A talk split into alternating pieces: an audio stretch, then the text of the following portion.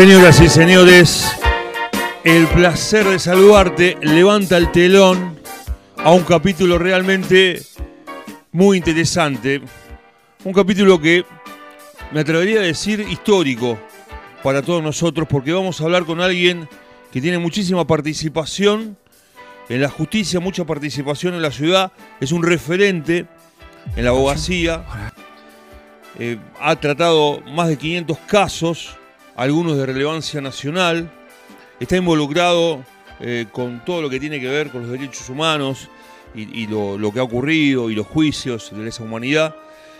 Estamos en comunicación con Daniel Adler, nacido aquí en Mar del Plata en 1958.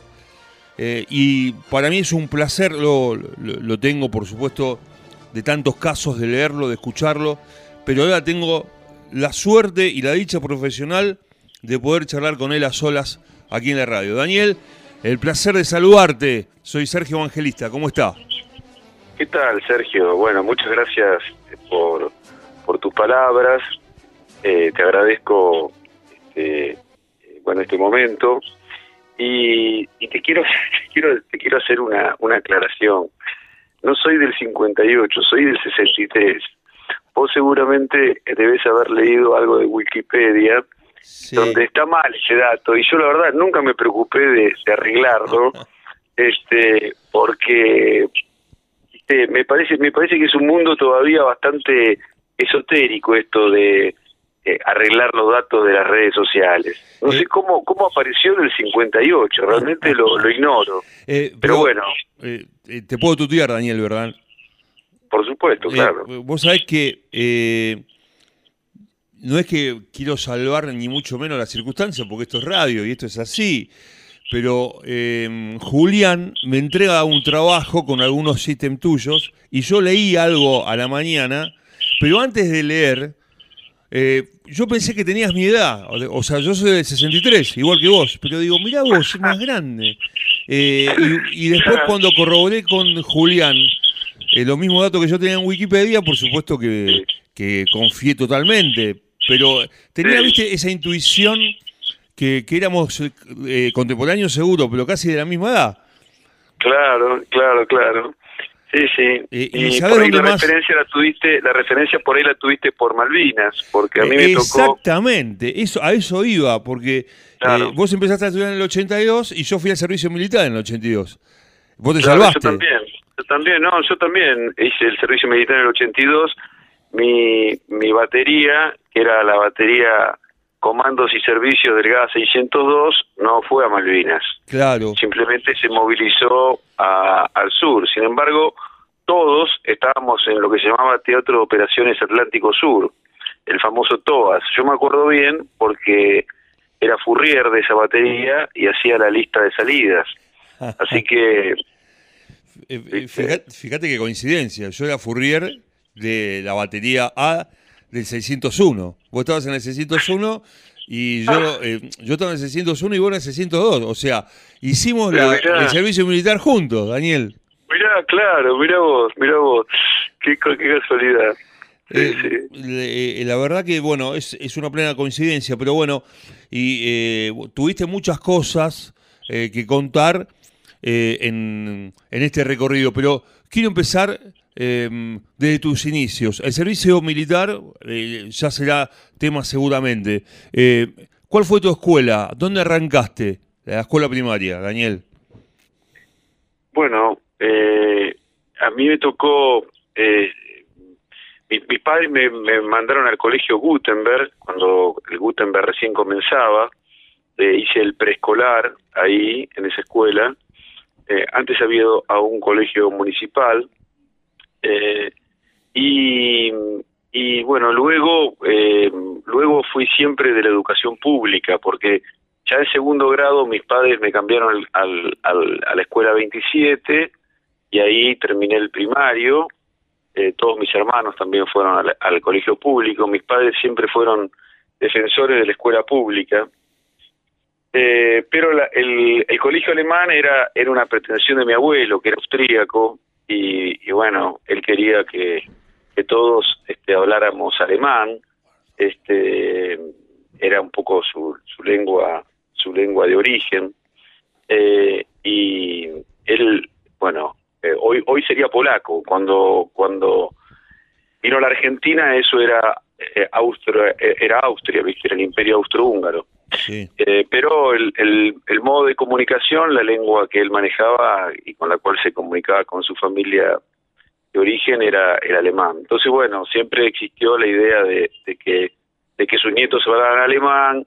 Finalmente, mis padres eh, siguieron, eh, hicieron lo que ellos pensaban que, que correspondía y, y nos mandaron todos a, a, la escuela pública. Así que tanto mis hermanos como yo somos egresados del, del, de los colegios públicos que eran excelentes, porque el Colegio 27 fue un colegio eh, excelente. Eh, tengo amigos todavía de, del colegio primario eh, y luego el colegio secundario lo hice en el Colegio Nacional Mariano Moreno, que era un colegio de excelencia en ese momento, ¿no? Realmente eh, estoy orgulloso de, de, haber, de, haber, de haber ido a esos colegios. Y tengo un gran recuerdo, no solamente de mis compañeros, sino también de los profesores y de, y de las maestras que tuve allí, ¿no? Eh, ¿En el Mariano Moreno hiciste nacional o comercial? Nacional. hoy ibas a la mañana y yo a la tarde. Mira vos, nos cruzamos, siempre estamos, siempre estamos del otro lado. Es, exactamente, eh, y coincido plenamente porque los profesores que tuve yo, que seguramente algunos habrás tenido vos también, eh, marcaron, marcaron una época en el, en el Mariano Moreno en aquel momento, ¿no? Y, sí, sí. Sí, Daniel. Sí, fue, había, había profesores que, bueno, que fueron profesores de generaciones, no solamente nuestras, sino que, por ejemplo, recuerdo, no sé si vos lo tuviste a, a Benofi, el profesor de, de matemáticas. No, no lo tuve, pero lo sentí nombrar, por supuesto. Bueno, un gran profesor. Eh, a Campo Rivero. A Campo Rivero sí, lo tuve, maestro de geografía, alto. De historia, de historia. Sí, de historia, de historia. sí. Es cierto. En geografía lo teníamos al profesor Carballo, que era era excelente. ¿A Cabrejas? Carballo, ¿A Cabrejas lo tuviste? Eh, ¿A quién? A Cabrejas. Eh, a Cabrejas, a Cabrejas no lo tuve, pero fui compañero del, de Gabriel Cabrejas, de, ya en la universidad. Eh, los Cabrejas eh, era, eran, era, fue una estirpe de, de, excelentes profesores. Y lo conozco la historia de los Cabrejas por mi papá, porque mi papá fue profesor del, del Colegio Nacional de Anatomía e Higiene, y bueno, siempre me hablaba mucho de, de, los Cabrejas, ¿no? Claro. Y cuando decís profesor de Anatomía e Higiene, eh, me surge rápidamente el apellido Flamiño, que yo lo tuve en Anatomía y que seguramente conoces. Sí, pero a mí me tocó, yo no lo tuve, yo tuve a Mañaterra, al doctor Mañaterra y la tuve a la, a la, a la licenciada Spiegel en, en anatomía y higiene, que también fueron muy buenos, muy buenos docentes. Muy, muy buenos docentes. Eh, hay muchos docentes, se daba esta particularidad, estamos charlando con Daniel Adler aquí en la radio y nos da mucho placer. Se daba la particularidad que conocíamos a muchos profesores este, por su capacidad, por su fama de rigurosos, y a lo mejor no los teníamos. Por ejemplo, eh, Scavini, yo no la tuve, pero sabía más o menos de qué se trataba, Daniel. sí, sí, de ella, de ella. Yo tampoco la tuve, pero como vos decís, este, fue, era, era una persona, este, bueno, de una, de una, de una reputación en ese momento que, que bueno, este, Sí, que ahora ahora no no podría dar clases, por ejemplo, ¿no? O sería muy cuestionada. Y, y en este y era otro contexto, ¿no es cierto? Es decir, era un contexto eh, este, realmente era, era otro país, era, un país este, eh, donde, bueno, las libertades públicas eh, no no, no, no, no estaban y bueno, había que tener mucho cuidado en el colegio inclusive. Este, eh, nosotros nosotros vivimos y sin darnos cuenta eh, situaciones eh, que eran, bueno, de ausencia de libertad. Recuerdo, a mí me, pasó, no me lo contaron, que volvía una noche de jugar al vole y eh, y bueno, no, no nos guía con, con un con un amigo, nos, nos, nos, maltrataron eh, sin, sin, sin ningún motivo. Eh, es decir, era, era un momento bravo y nuestros padres tenían mucho miedo por nosotros.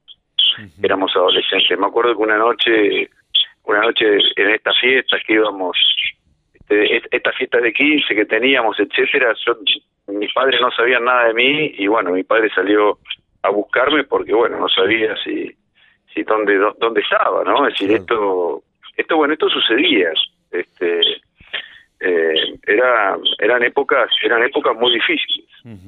Y la vuelta de la vida vos eh, nosotros eh, somos partícipes como decís no no no lo leímos ni lo ni nadie lo contó sino que lo vivimos.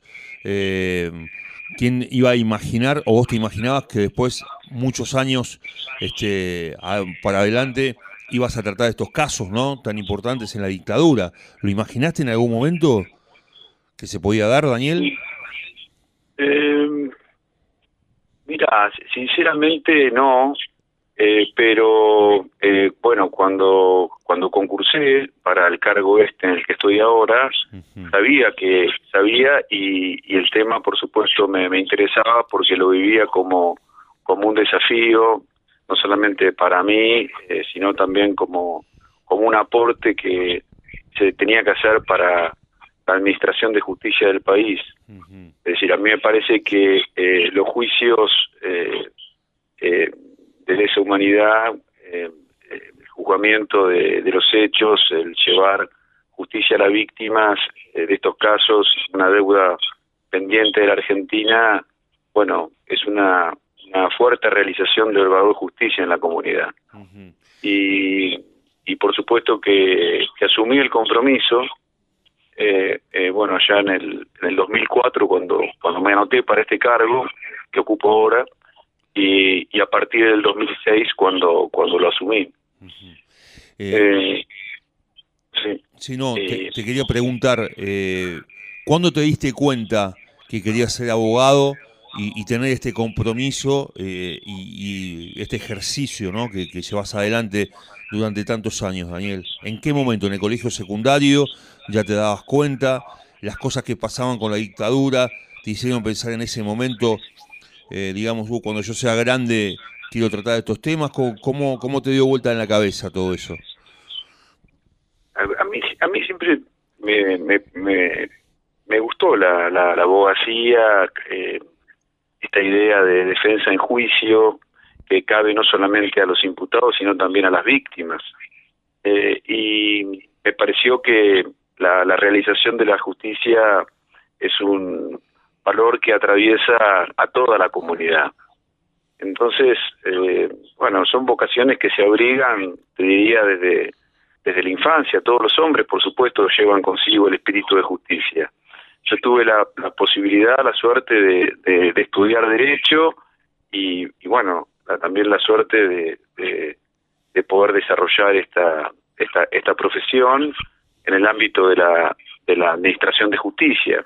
Eh, muchos años en, en, en, la provincia, trabajé en la provincia de Buenos Aires, 22 años, y ahora en el Sistema Federal 14. Pero, eh, bueno, eh, son coyunturas que que uno puede, tuve, tuve la suerte de poder elegir qué estudiar eh, y, bueno, también la suerte de contar con una con una excelente facultad Mar del Plata, ¿no? Eh, eh, es, esa he apuntado a mi próxima pregunta. Todo lo hiciste aquí en Mar del Plata, te recibiste aquí, estudiaste aquí, te formaste aquí, digamos, tu, tu lugar de operaciones es aquí en Mar del Plata o por la función que cumplís ahora, fiscal general federal, eh, tenés, no ahora en tiempos pandémicos, pero tenés participación y de vuelta en Buenos Aires, Daniel? Y me ha, tocado varias, varias, intervenir en varios casos de, de, Buenos Aires. Eh, tuve, tuve participación en, bueno, en la selección de fiscales eh, como jurado y, y también me, tocó integrar los, el Tribunal de Enjuiciamiento del Ministerio Público dos veces como fiscal y en varias oportunidades como juez. Eh, estas son, son designaciones eh, que realizan los procuradores generales eh, a partir de, bueno, de, este de sorteos que se realizan y bueno sí me ha, me ha tocado me ha tocado intervenir en varios eh, en varias instancias de este tipo. Eh, y eso bueno ha implicado que también tuviese que trabajar en Buenos Aires por algún tiempo. Eh, pero en líneas generales mi trabajo es, de acá de Mar del Plata con una con una zona bastante amplia de, de influencia porque la competencia de la Cámara Federal abarca hasta Chascomús, toda la costa, hasta Tres Arroyos, Las Flores eh, o La Barría, es decir, es una, una zona bastante, bastante amplia. A mí me llegan las apelaciones de los fiscales de toda esa zona eh, o las apelaciones de los defensores a la Cámara. Y también, por supuesto, a nivel de lo que son los juicios, todos los juicios de lesa humanidad que, bueno, que los, los hechos criminales de esa época que, que están siendo juzgados, ¿no? Actualmente. Eh, seguramente. Eh, a ver, varias preguntas, eh, quizás dentro de, lo mismo. en principio, cuando ves notas de periodistas tocando temas puntuales de lo que ocurrió con en, la dictadura, con casos puntuales de desaparecidos, eh, ¿Estás de acuerdo muchas veces? En, mi caso, por ejemplo, yo no he leído nada de Malvinas porque creo que los únicos que pueden hablar con corrección son los excombatientes. En estos casos, eh, ¿vos estás de acuerdo con publicaciones de que han pasado en la dictadura militar? En, general hay bastante coincidencia en los en los medios de comunicación. Si vos repasás eh, la, lectura de, los diarios con sus diferentes eh, perfiles editoriales, vas a ver que, eh, por ejemplo, te diría Clarín y, Página 12 prácticamente tienen coincidencias. Es decir, por ahí hay una línea distinta en el diario de la Nación, pero Clarín es un, un diario que, que en líneas generales, este, es decir, por supuesto que Página 12 tiene una, una, una posición este eh, siempre, siempre, siempre apoyó esto muy claramente, pero si vos ves eh, eh, por supuesto el diario Clarín ha tenido ha tenido una, una situación seria respecto del papel prensa pero fuera de eso eh, ha sido un medio de comunicación que eh, digamos este tiene tiene tiene notas que no no distan de ser muy distintas de la de los otros medios el mismo perfil por ahí hay una posición un poco eh, eh, digamos, eh, más crítica de estos temas en el Diario de la Nación. Pero vos pensás que en rigor estas posiciones críticas eh, responden también a, a, un pensamiento jurídico que ha quedado en minoría en la Corte. Vos sabés que cuando se declara la inconstitucionalidad de las leyes de obediencia de vida y punto final, hubo un voto en disidencia que fue el voto de FAI. Es decir, sobre cinco jueces hubo uno que votó en disidencia. Bueno, es un, un pensamiento que, que todavía eh, está instalado en la Argentina. Es decir, es algo que no podemos ignorar. Y, y tiene, tiene argumentos, eh, bueno, que, que deben ser rebatidos jurídicamente. No es, no es que, eh, no es que todo tenga que ser, tenga que pasar por, por un mismo, por, por un mismo, por una misma visión. El argumento fundamental de quienes sostienen eh, que, las leyes estas son constitucionales eh, es que se viola el principio de legalidad, pero se mira la legalidad eh, simplemente desde un prisma nacional y no de un prisma de derecho internacional de los derechos humanos.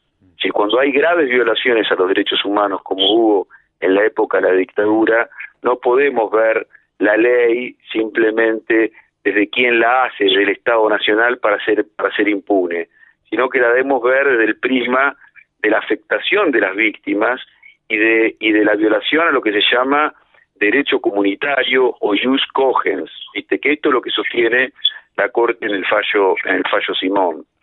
Eh, esta es, por supuesto, la posición del Ministerio Público Fiscal desde el año 2005, cuando el doctor Rigui eh, pidió la inconstitucionalidad de las leyes y luego todos los procuradores, inclusive el doctor Casal, que hoy eh, ejerce el cargo de procurador general, también por supuesto lo ha sostenido.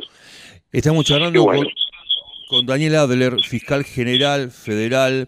Nos da mucho placer. ¿La estás pasando bien, Daniel? Eh, te escucho un poco un poco lejano con ruido. ¿Vos? Yo te escucho perfecto, te consultaba. Vamos a hacer la primera pausa. Tengo mal retorno. Eh, bien, vamos a hacer la primera pausa en el programa y enseguida continuamos. ¿Te parece bien? Perfecto.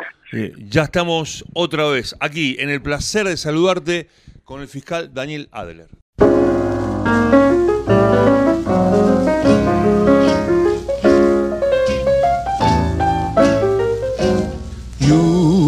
Must remember this. A kiss is still a kiss. A sigh is just a sigh. The fundamental things apply as time goes by. And when two lovers woo, they still say I love you. On that you can rely. No matter what the future brings as time goes by.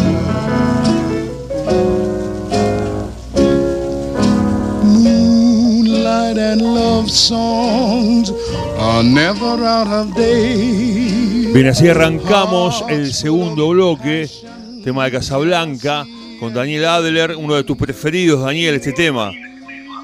Sin duda, Sin duda. sin duda es una, una película hermosa con un tema increíble. Así que sí, es uno de mis preferidos, sin duda. Bien, en el bloque anterior eh, charlábamos de- del tema de los medios. Yo creo que Gustavo Veiga en página 12 es uno de los que mejores trata este tipo de temas que vos por supuesto llevas adelante. No sé si estás de acuerdo con esta idea.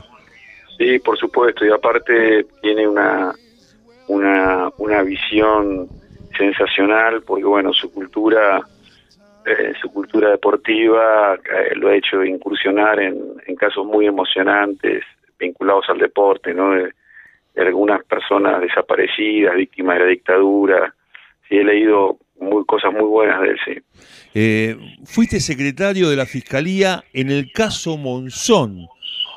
Un joven Sí. Daniel Adler por aquel entonces. ¿Cuántos años tenía, Daniel? ¿Veintipico? Y ahí tenía, ahí tenía 25 años. eh, Qué responsabilidad, ¿no? 20. ¿Cómo? Qué responsabilidad. Eh, ¿qué- ¿Recién te habías recibido o, eran tus primeros años en ejercicio? Eh, sí, en realidad eh, yo había entrado a trabajar en, en tribunales en el año 83, eh, empecé como practicante, en el 84 me nombraron y este juicio fue en el año 89. Yo ya llevaba algunos años trabajando en la fiscalía, eh, el doctor Ferrara, que fue el fiscal, me designó secretario en el 88 y bueno, al poco tiempo sucede este trágico hecho allí en, en la Florida y, y al año se hizo el juicio, en el año 89 se hizo el juicio. Eh, fíjate qué poco tiempo pasó entre el hecho y el juicio, y el juicio de Monzón duró solo una semana. Eh, así que eh, fue un juicio que se hizo con mucha intensidad, muchos testigos, muchos peritos, pero duró una semana. Realmente en esos momentos eh, el código eh, de Joffre indicaba que los juicios orales eran eh, continuos e ininterrumpidos. Bueno, ahora también hay continuidad, pero en rigor es algo que no, no se respeta y tenemos juicios infinitos. Justamente una de las, de las modificaciones que se quieren hacer ahora a la justicia federal es que los juicios eh, de lesa humanidad tengan audiencias con mayor continuidad. Eh, y, y sí, realmente fue una este, fue fue una distinción que el doctor Ferran en ese momento, eh, bueno, con confiar en mí me llevara como secretario ese juicio. La verdad que muy interesante, fue un caso muy interesante. Y, y me imagino eh, profesionalmente cómo lográs este eh, eh, recibido, ¿no? Aceptado. Me imagino que dentro de tu carrera este caso de Monzón figura como en, en las cosas más importantes que hiciste. Es como un jugador joven que lo designen para ir a la selección primero y al mundial después. Fue muy interesante, sí, la, verdad que fue muy muy interesante por todo lo que por todo lo que implicó este juicio. Quizás este juicio fue uno de los primeros eh, que puso en vidriera las situaciones de violencia contra la mujer. y yo me recuerdo como si fuese hoy que estaban los los los que los que eh, los que estaban con Monzón y los que estaban con, con Alicia Muniz y todo el, todo el movimiento feminista que en ese momento, eh, bueno, este, ya comenzaba desde antes, por supuesto, no de ese momento, pero, pero en ese momento hubo manifestaciones feministas en favor de Alicia Muniz, eh, lo recuerdo perfectamente. Eh, así que... Y vos alzaste la bandera a partir de ese momento, ¿no? Con el tema de, de trata de personas, de todo lo que tiene que ver con, con la prostitución, la cobertura y el respaldo a las mujeres en este caso también, Daniel. Y sí, porque en la Fiscalía a partir de ese momento, inclusive antes, con las asistentes sociales del Ministerio Público, nos ocupamos mucho de los casos de violencia contra la mujer, eh, que tenían, bueno, este, este, este ciclo de violencia que muchas veces no se entiende, las mujeres no tenían dónde ir, cuando se iban de la casa no podían sacar eh, sus pertenencias, teníamos que hacerlas acompañar por personal policial, esto era un problema porque generaba más violencia, es decir, realmente eh, la, la situación de violencia contra las mujeres estaba invisibilizada y desde la Fiscalía comenzamos a, tomar denuncias, eh, de hecho que eran muy difíciles de probar y sin, y sin embargo, bueno, eh, el hecho de que llegase la, autoridad ponía ya un límite a, la violencia del hombre contra la mujer. Y esto fue algo que, bueno, que lo trabajamos mucho y te estoy hablando de, los años 89, 90, es decir, pasó mucho tiempo y, bueno, y sin embargo, eh, estos hechos este, siguen ocurriendo, sigue habiendo violencia contra las mujeres, es decir, estamos frente a una, a una situación eh, estructural, no no es una no son situaciones coyunturales o personales, sino son situaciones estructurales a partir de, de bueno de sociedades que eh, se conforman con, con pensamientos machistas y pensamientos patriarcales. Entonces eh, esto genera una situación de violencia y de menosprecio hacia la mujer que debe ser reparada, ¿no? Es decir, lo que le estoy diciendo no es más ni menos que lo que dice la, la Convención de Derechos eh, de la Mujer y las convenciones internacionales que tratan de evitar la discriminación estructural contra las mujeres. Eh, es un tema muy complejo y sobre todo en nuestra sociedad, pero hay otras sociedades que por supuesto esta situación está más acentuada ¿eh? y, bueno, donde todavía existe la pena de muerte para, para la mujer que comete adulterio, ¿eh? este y bueno, hay, hay situaciones de vejámenes muy serios. Así que... antes de seguir avanzando en el tema del feminismo, no quiero irme de caso Monzón. En aquellos años, ya no existe más, Daniel, vos decías que duró una semana el juicio, que fue transmitido en forma directa por las radios abiertas en aquel momento y un canal de televisión, lo recordás perfectamente, seguro. Sí, sí, porque la Cámara no autorizó el, eh, la transmisión por televisión. A mí me parece que fue una decisión eh, acertada de la, de la Cámara. Quizás eh, pudo haber es decir, lo que lo ideal en estos casos es que, que, los, los medios tomen las fotos o tomen las imágenes al principio y sobre la sentencia, esta es mi opinión. Y luego sí, a mí me parece correcto que no se no se transmitan los juicios en directo, inclusive vos fijate que el juicio a la Junta tampoco se transmitió, fue grabado y no se transmitió. Es decir, porque esto afecta eh, cuestiones que tienen que ver con eh, la, la prueba y si hay algo que hay que tratar de preservar es eh, la prueba, sobre todo las declaraciones testimoniales y la de los peritos, que pueden verse influidas eh, si escuchan lo que otro testigo dijo, ¿viste? Entonces, eh, me, me parece que fue una decisión, una buena decisión de la, de la Cámara Penal, en ese momento integrada por, presidida por la juicio por la doctora Alicia Ramos Fondeville, integrada por el doctor Isach, un gran juez, y eh, por el por el doctor Pizarro Lastra. Eh, me acuerdo el voto el voto en la causa de Monzón fue del doctor Isach, realmente un voto eh, un fallo muy muy muy ajustado, muy con mucha precisión. Como profesional, ¿qué sentiste una vez que terminó tu trabajo en el juicio, diste vuelta a la página y continuaste con otras cosas? Daniel, en, en lo interior, digo. ¿Qué pasó en vos? Mm, eh, en rigor, la, la, mayor responsabilidad del juicio la lleva el fiscal. Yo simplemente fui un asistente, eh, pero bueno, es algo que, que lo recuerdo como, como yo sabía que estaba en un momento eh, histórico de la justicia porque fue un juicio muy trascendente, como vos decís, eh, por el protagonista, eh, por el hecho, eh, por la víctima, eh, y bueno, por las por las connotaciones jurídicas y por los abogados, que había abogados eh, muy muy destacados que habían sido profesores nuestros, el doctor D'Angelo en la defensa, también estaba Patricia Perelló, el doctor de la Canales, y fue un juicio, eh, inclusive el, el público muy muy destacado, es había había gente que había ido a escuchar el juicio también muy muy destacada. Eh, yo sabía que era un momento histórico y bueno, realmente el, aprendizaje es, es único. lo que muchas veces aprenden los juicios eh, es eh, no se aprende no se aprende en los libros no esta es la esta es la realidad. Es la práctica Daniel es la práctica. Hay cosas que que las lees y otras cosas que tenés que vivirlas también no como esta. Sí sí lógicamente lógicamente eh, lógicamente. eh, Daniel, eh, pones, eh, tenés 500 casos, pero ¿hay alguno relevante que lo pongas en la misma línea del caso Monzón, que te haya tocado la cobertura? Sí, me, después tuve muchos, tuve muchos casos como, como defensor oficial, es decir, ejerciendo la defensa oficial, y después como juez. También me tocaron casos muy, este, decir, de mucho estrés, porque bueno, es lo que es lo que te comentaba, una cosa es ser el secretario del, del fiscal y otra cosa es ser el fiscal.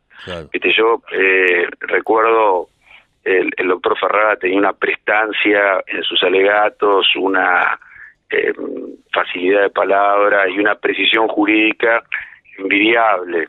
Y, y, recuerdo que yo pasé en un momento determinado de ese juicio, del de Monzón, un momento donde donde bueno había una cuestión muy técnica que tiene que ver con el con el derramamiento de sangre es decir había había sobre lo que se discutía era si el, el cuerpo podía seguir eh, sangrando luego de que el corazón dejara de bombear porque alrededor del cuerpo de Alicia Muniz había un charco de sangre entonces eh, hay una figura que está descrita en un, en un libro de Rafo que es el, el derramamiento.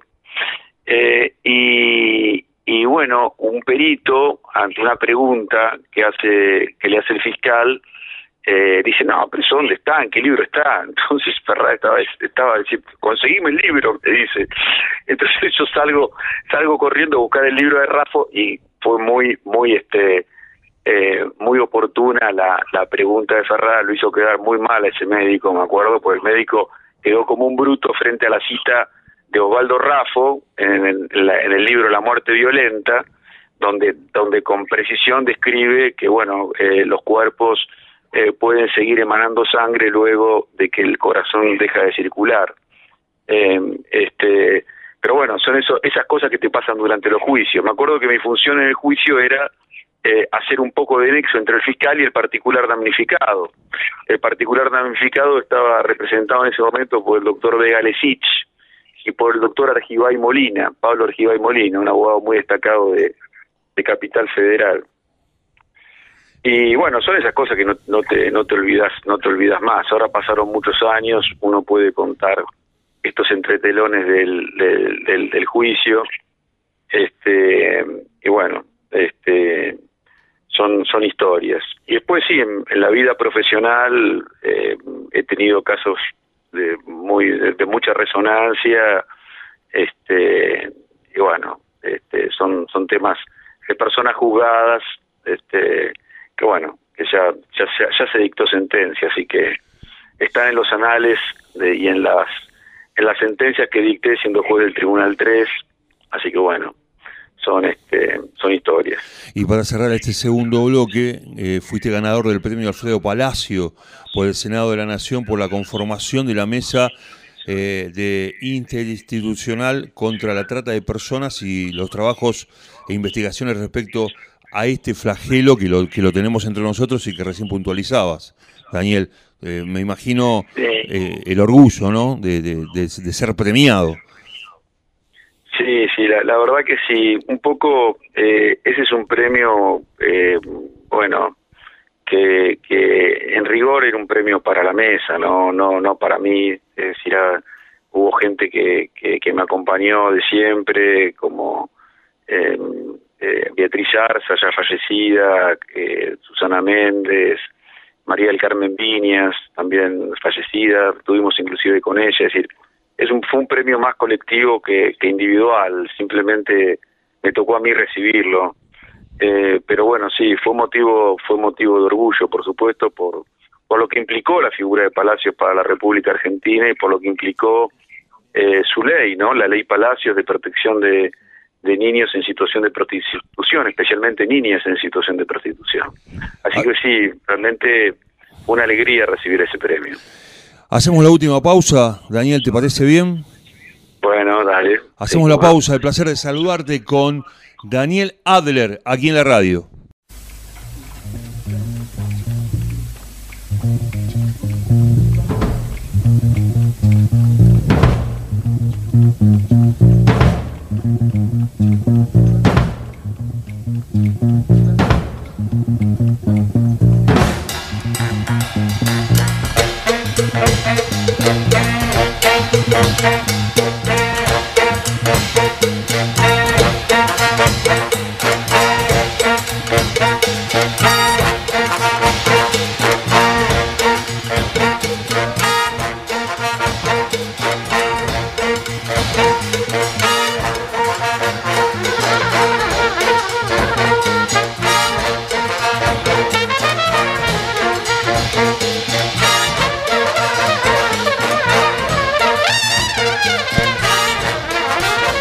De jazz, Daniel. Buen paladar para la música. Veo que no solamente el derecho te atrapa, pero la música tenés el mejor gusto. ¿Cómo? Que eh, no solamente te atrapa la vocación por el derecho, por la abogacía, sino también por la muy buena música y buen paladar. No, no sé, qué sé yo, viste, eso es tan subjetivo. Igualmente te diría que en líneas generales me gusta toda la música, ¿no? Pero bueno, vos me pusiste en el compromiso de decir qué tema me gusta mucho y bueno, este, tuve, tuve que, tuve que confesar. Sí, está bien, este, está muy bien, pero somos eh, de la misma edad, que, o sea que podemos compartir eh, gustos, no sé si iguales, pero parecidos seguramente. Sí, sí, sí, es así, es así, sí, sí, Eh, ¿Tenés eh, familiares que sean abogados? Eh, digamos, y que ejerzan como vos y que trabajen a la par con vos? No, vos sabés que eh, el, el, primer abogado de mi familia soy yo, después se recibió mi hermana, que se dedica a la escribanía, y después tuve la, eh, la satisfacción de que dos de mis cuatro hijos, los dos varones, estudiaran Derecho. Eh, así que eso realmente eh, fue como, como bueno, algo que yo no busqué, porque en ningún momento eh, les, dije que era lo que tenían que estudiar. Eh, y bueno, ellos eligieron, abrigaron también esa, esa vocación. Eh, y vos sabés que hay un autor que se llama Couture, que dice que bueno, que una de las grandes eh, satisfacciones que uno puede tener es que, que sus hijos quieran estudiar derecho y la verdad que eso me llena, a mí me llena de orgullo. Así que no deja de ser una satisfacción. Las dos mujeres eh, estudiaron ingeniería, una está recibida ya de ingeniería industrial y la otra está, está estudiando. Este, que también me parece una carrera excepcional, ¿viste? Sí, eh, Pero, pero bueno, este, No, no tengo, no tengo familiares, familiares abogados. pero además el, digo que el orgullo, el placer que tus hijos hayan elegido la abogacía sin que vos le inculques, diga, tenés que estudiar, ser igual que papá, viste como nos creaban a nosotros cuando éramos chicos. Sí. surgió de ellos y está, me parece que está muy bueno. Daniel, quería preguntar, quería preguntarte por tus espejos. ¿Quién fue tu maestro? ¿Quién fue tu espejo? ¿Quién fue tu referente para eh, ser lo, que sos vos, eh, eh, una figura emblemática dentro de la abogacía y, además a nivel nacional? Mira, yo he tenido, he tenido maestros en el derecho penal, pero he tenido también maestros, maestros de la vida y, personas que, bueno, que han, que han influido en, en mí fundamentalmente de la ética, y en este sentido eh, mi, reflejo es mi padre, indudablemente.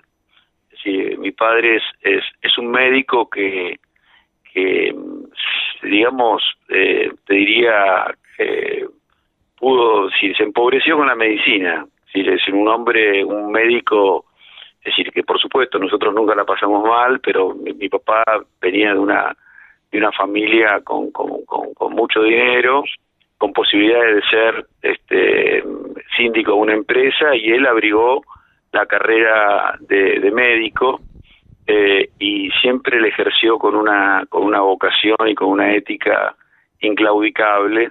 Y yo creo que esto es todo. El resto es técnica pero la ética es todo en la en la en la profesión. Yo le he visto a mi padre eh, actuar siempre de este modo y para mí eh, eso es, es el, mejor ejemplo que yo tengo.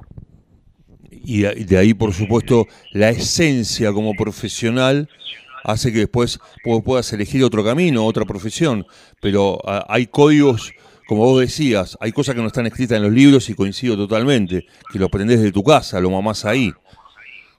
Sí, la. A mí me parece, Sí, más allá, más allá de, de, de, la familia, es decir, eh, mi padre es, eh, es, decir, es un hombre que, que ejerció inclusive la, la, la, medicina, la pediatría, hasta hace poco tiempo, es decir, lo frenó el COVID. La verdad es esta. Papá, papá, papá se jubiló con 82 años pudiendo haberse jubilado con, con, con, con 60, 65, es decir, estaba regalando su jubilación de médico a la caja y bueno, con el COVID tuvo que jubilarse por una situación de, necesidad, el, eh, una persona de riesgo, aparte mi madre, que era su secretaria, también estaba en una situación de, de riesgo con él. Pero yo te diría que, que, que mi espejo ha sido, es decir, yo me miro me miro en, la vocación de mi, de mi papá, este, y es un ejemplo que, bueno, que, que, también lo tienen mis hijos, porque lo han visto a mi, a mi padre ejercer la, la medicina con muchísimo amor eh, hacia, hacia las personas, que creo que esto es lo que tenemos que tener los abogados, tenemos que tener amor hacia las, hacia las personas, amor hacia, hacia, hacia las personas a las cuales nos toca defender y por supuesto mucha capacidad y mucha eh, mucho estudio eh, que esto esto esta es la, la mejor realización o, el, o es a lo que nos debe llevar el amor eh, nos debe llevar a, estudiar para resolver un caso eh, o para resolver la cuestión de, de, un, de un paciente en el caso de los médicos no si no un amor bobo sino un amor lúcido un amor que ponga eh, la profesión al servicio de las de las personas ¿Cuántas veces te habrás quedado hasta las 4 o 5 de la mañana, no resolviendo casos, estudiando, investigando y preparando material? Daniel, de todas estas cosas y con muy pocas horas de sueño vuelta a trabajar. Sí, me ha pasado muchas veces. Recuerdo una claramente, creo que fue la, primera. Teníamos un caso eh, como juez de, violación eh, y era un caso muy difícil por la prueba y bueno, eh, a veces no dormís, viste, porque bueno, son cosas que te quedan dando vuelta y, y, te impide dormir, ¿no? Es decir, este y bueno, hay que hay que hay que pensar los casos, hay que hay que estudiar, eh, no es no es este no, no son situaciones sencillas. y además hay personas imputadas que tienen que tener una, una respuesta racional por parte del, del Estado, ya sea que nos toque ser fiscales, eh, nos toque ser eh, jueces o defensores. ahí tiene que haber una, una respuesta racional y desde los valores democráticos hacia las personas imputadas o hacia las personas víctimas. ¿eh?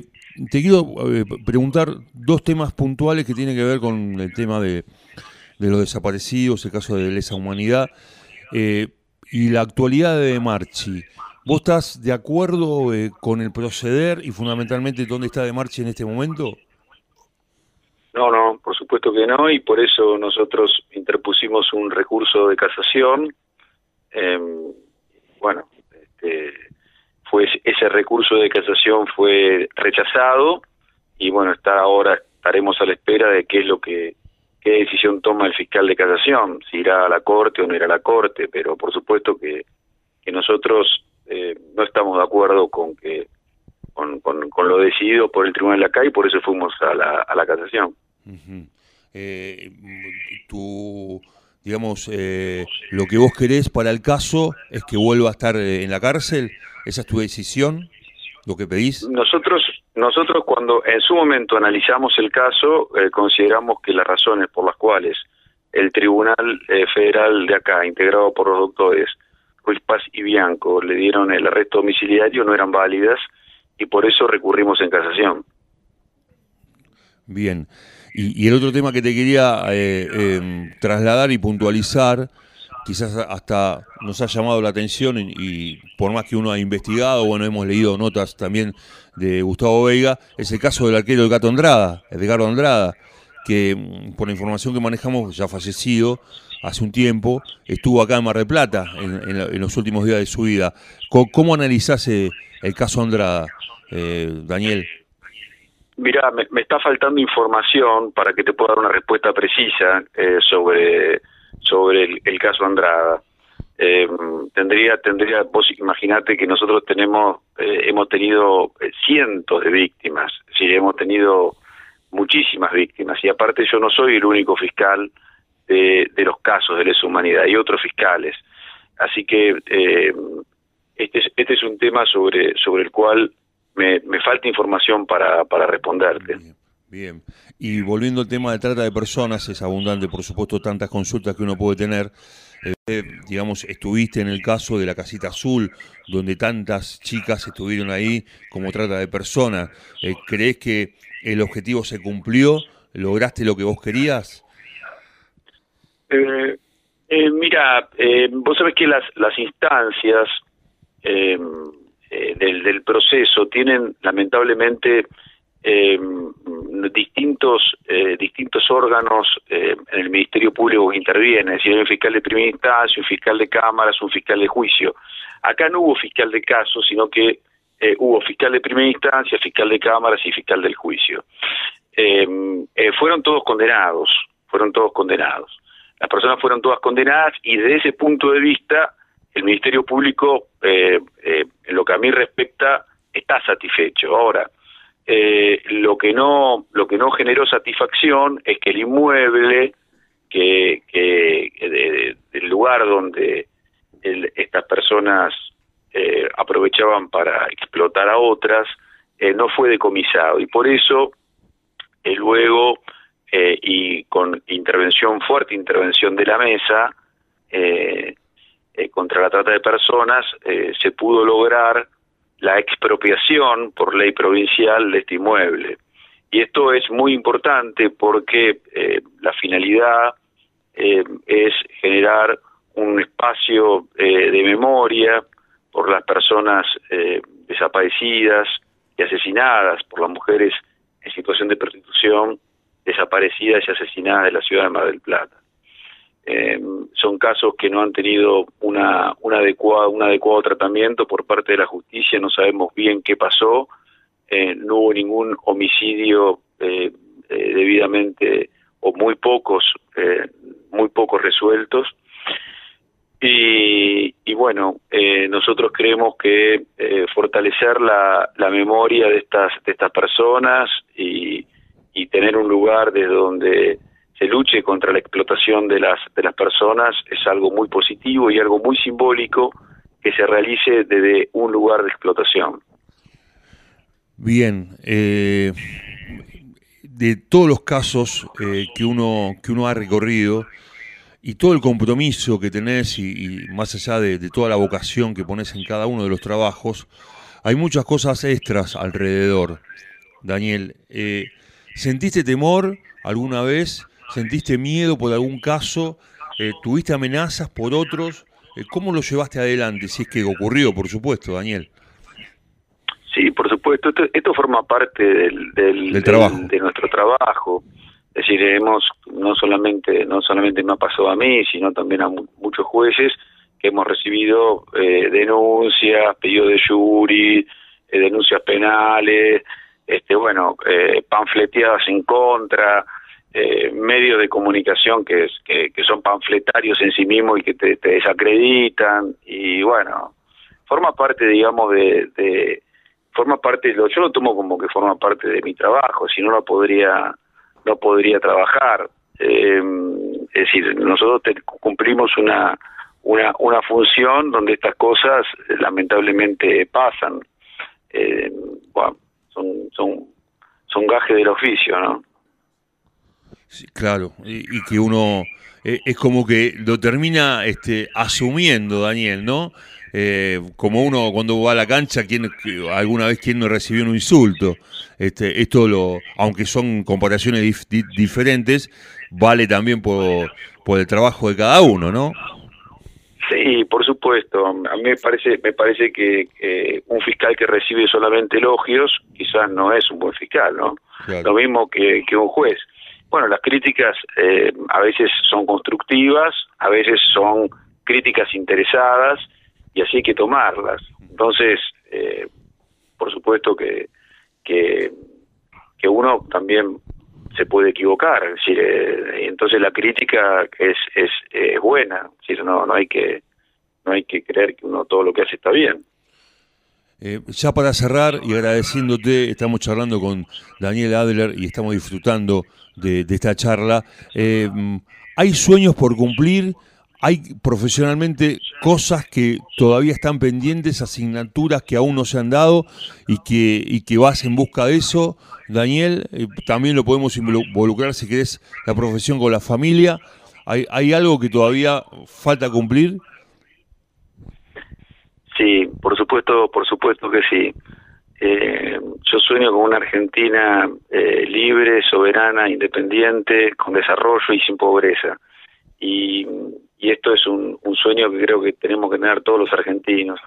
Y por supuesto con una justicia este, independiente y, y lo más transparente que se pueda, ¿no?